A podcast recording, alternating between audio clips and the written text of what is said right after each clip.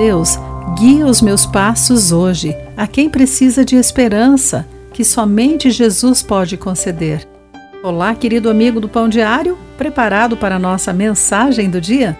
Hoje lerei o texto de Esther Escobar com o título Boas Novas para Contar. Qual é o seu nome? perguntou Herman, um aluno iraniano. Após lhe dizer que me chamava Esther, o rosto dele se iluminou. Temos um nome parecido em Farsi, Setari. Essa pequena conexão abriu portas para uma conversa incrível.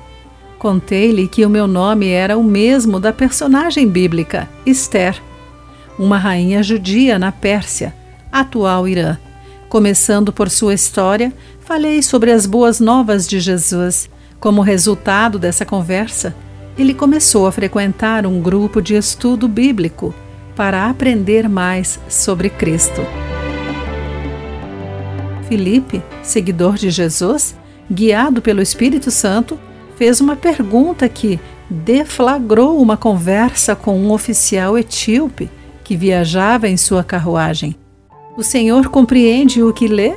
O etíope lia uma passagem do livro de Isaías em busca de discernimento espiritual. Filipe lhe perguntou no momento exato. O etíope convidou Felipe para sentar-se perto dele e ouviu humildemente. Percebendo a oportunidade, o discípulo, começando com essa mesma passagem das Escrituras, anunciou-lhes as boas novas a respeito de Jesus. Como ele, também temos boas novas para contar. Aproveitemos as ocasiões diárias, no trabalho, no supermercado, no bairro, que sejamos guiados pelo Espírito Santo e recebamos as palavras para compartilhar nossa esperança e alegria em Jesus. Querido amigo, como preparar-se para estar mais pronto compartilhar sobre Jesus? O exemplo de Felipe o encoraja? Pense sobre isso.